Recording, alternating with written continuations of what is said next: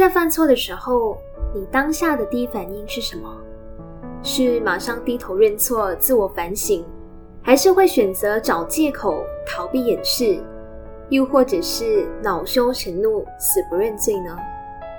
不管你是前者还是后者，在我们搞砸一件事情的时候，先不要提那个个别个体有没有这个担当，有没有这个勇气，他愿不愿意当众去承担失误的责任都好。其实当下大部分人的反应都会是懊恼、慌张、羞耻、自责的。这个时候你可能在想：哎，我为什么会犯这么低级的错误？惨了惨了，我做错了，我会受到什么样的惩罚？怎么办？我怕我自己会被骂，我应该要怎么做？会慌，或许是因为在乎尊严，不想要因为一些个人的失误让别人看低你的人，看低你的能力。也或许是因为自己表现出错不达标，你自我感到失望。但是毕竟做错的事情已经覆水难收，所以自责要短暂，但要永久铭记。生活开场白，一句话点亮你的生活。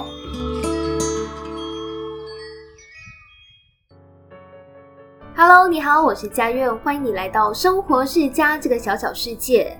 那这一期节目跟往期的节目稍微有那么点不一样，就像标题你看到的那样，这一期节目是生活世家新增的一个全新小单元，叫做生活开场白的第一期节目，也是这个系列的一个全新开幕，一个 opening 这样子。那为什么会灵机一动想要做生活开场白这个小系列呢？是因为。在我们的日常生活中，不管是我们在滑 social media、社交网站，或者是网络上的一些网站的时候，我们很常会刷到，或者是看到一些所谓的经典语录。有些人可能在他生活不顺心，需要一些安慰、需要慰藉或者是力量的时候，他们就会去看看这些语录，因为对于他们来说，这可能是点亮他们生活的一种方式。那当然，有人喜欢看，就自然会有所谓的反对派，就是那些对这些语录不屑一顾的人，觉得这些话其实就是狗屁，是很狗的心灵鸡汤，大家呃看看就好，不用放在心上。那不知道你又是属于哪一派的人呢？你平时会不会去看所谓的这些经典语录、这些心灵鸡汤呢？都欢迎你在节目播出之后告诉我。我自己本身的话，其实也不是什么语录控。这些所谓的正能量的话语，对我来说其实可有可无，就看看就算，不会太在意，也不会把它当成是我的一种信仰去相信。因为我也觉得讲说，当困难真的发生、真的降临在你身上的时候，又有谁会有这个心思、这个闲情去回忆这些所谓的经典语录？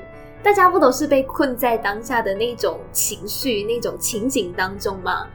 但是后来慢慢的，我发现到这些所谓的语录，不管是呃网上某个作者他在文章中曾经写过的一句话，还是我在看剧的时候某个角色曾经说过的台词，再或者是我在听歌的时候有某句让我非常印象深刻的歌词，在平常平平凡凡的生活中，它的确不会起到太大太大的作用。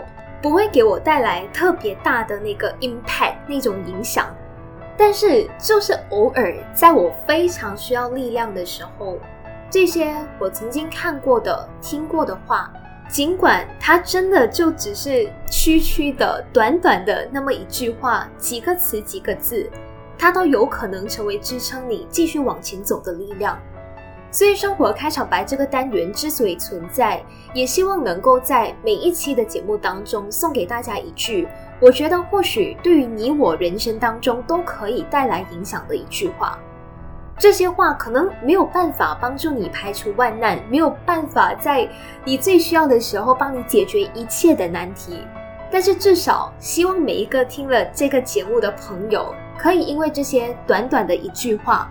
从而开启你轻松愉快的一天点亮你偶尔黑暗低潮的生活。我觉得这就是我做生活开场白的一个目的跟最主要的小小初衷吧。生活开场白一句话点亮你的生活。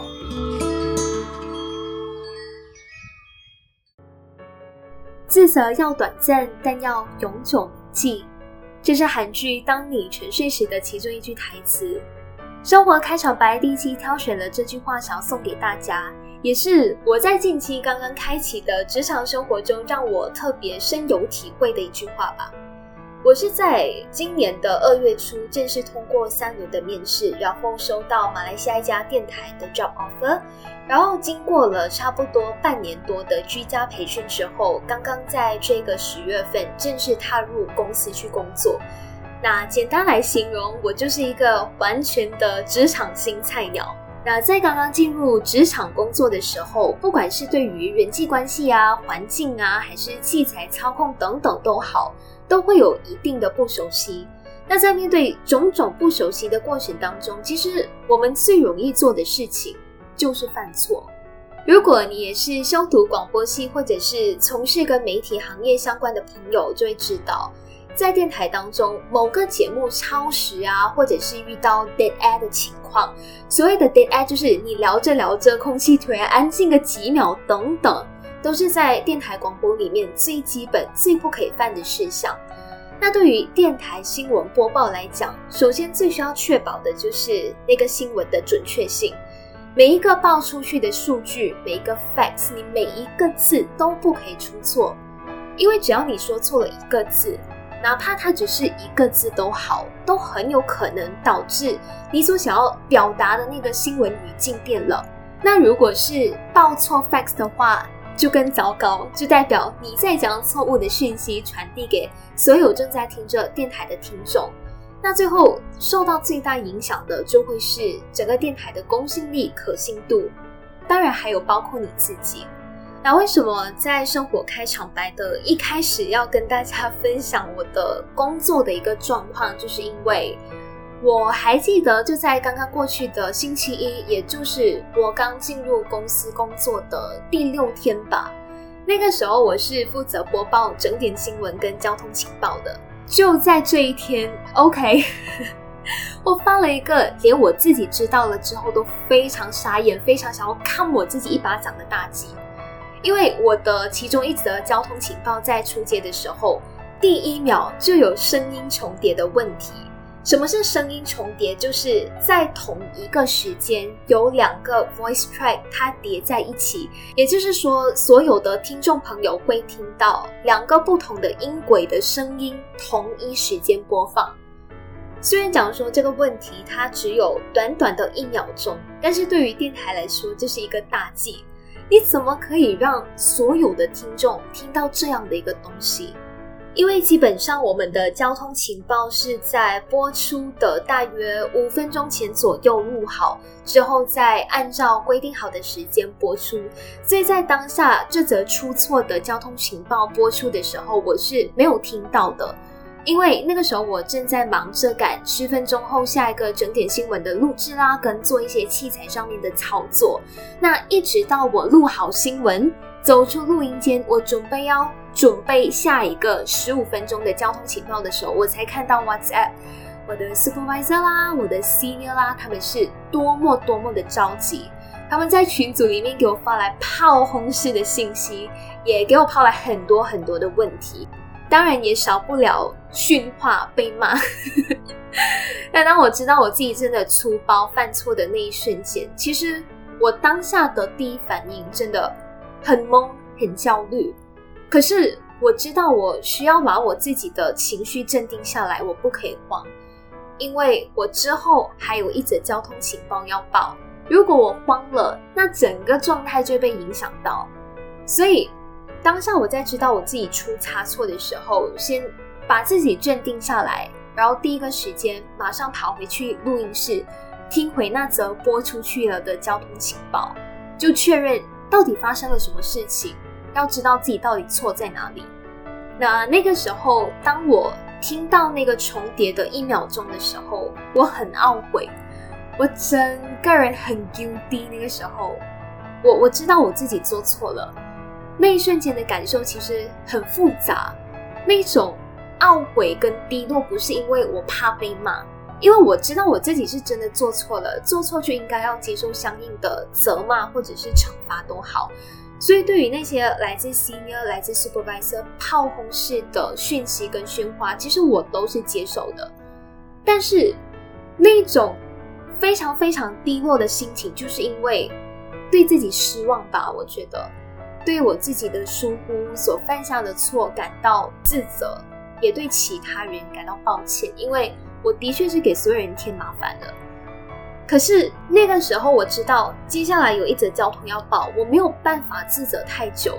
我只剩下十分钟的时间，让我去整理、去顺稿，然后去播报下一则的那个交通情报。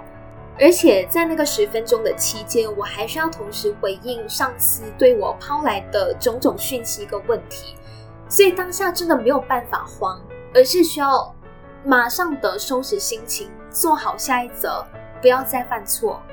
我觉得这才是对我这次的教训给出一个最好的补偿吧。我现在回想起来，虽然我那个时候情绪真的很低落、很自责，但是还是逼着自己要冷静，好好干下一则。下一则交通我要报好来，要逼自己在短时间内恢复那种充满活力、充满精神气的语调。没有为什么，因为听众他。没有这个义务去分担你的忧愁，也不应该为你的自责跟低落买单。所以，比起一直陷入自责的漩涡里，尽快的振作，解决当下的问题，我觉得这才是我应该要做出来的一种成熟的表现。当然，我们都可以自责，我们都可以懊悔，可以哭，可以情绪低落，但是我们要记得的是，那些犯过的错。你已经做了，已经没有办法消除了。那你此时此刻还能够做什么？就是做好下一次，把接下来的每一次都做好。很多人其实他之所以走不出懊悔或者是自责的情绪，是因为他们陷入了自我怀疑的阶段。这个时候，他们脑海中想的都会是：惨了，我搞砸一件事情了。完蛋了，我是不是很差？我没有这个能力，我拖累了别人怎么办？等等等等，这些负面的想法。But please，自我反省是好事，但是过度自责只会坏事。如果我们都一直陷入这种过度自责的情绪当中，很容易的，接下来什么事情都做不好。因为第一，你都没有这个心情去做啊，你脑袋中只想着哦，我做不好，我做错了。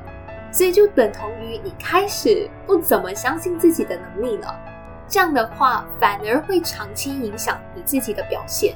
跟大家分享了那么多，最后我再简单的总结一句吧：如果你是个犯了错害怕被责骂，所以是不认错的人，那我给你的劝告就是，与其逃避掩饰找借口，那不如从现在开始好好干，不要再犯错。用自己的努力去证明你的能力。如果你是个犯了错却依然敢做敢当敢承认的朋友，我也想告诉你，你很勇敢。做错事其实一点都不可怕，可怕的是你做错了还不知道自己错在哪里。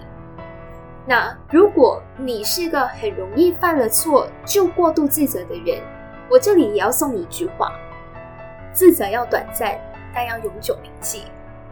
犯下错误之后，比自责更重要的是行动，也是改变。那节目的最后呢，希望我们大家都可以从每一次的错误当中成长，让自己一次比一次还要好啦。没有人是不会犯错的啦，重要的是在犯错之后，你怎么样去改变你自己，让你自己变得更好。OK。那这期节目也来到了尾声。如果你听了节目之后有任何的反馈或者是留言的话，欢迎你到生活世家的 IG 专业来私信我，又或者是上到 Linktree 链接当中的反馈通道。我想对生活世家说，跟我分享你的想法。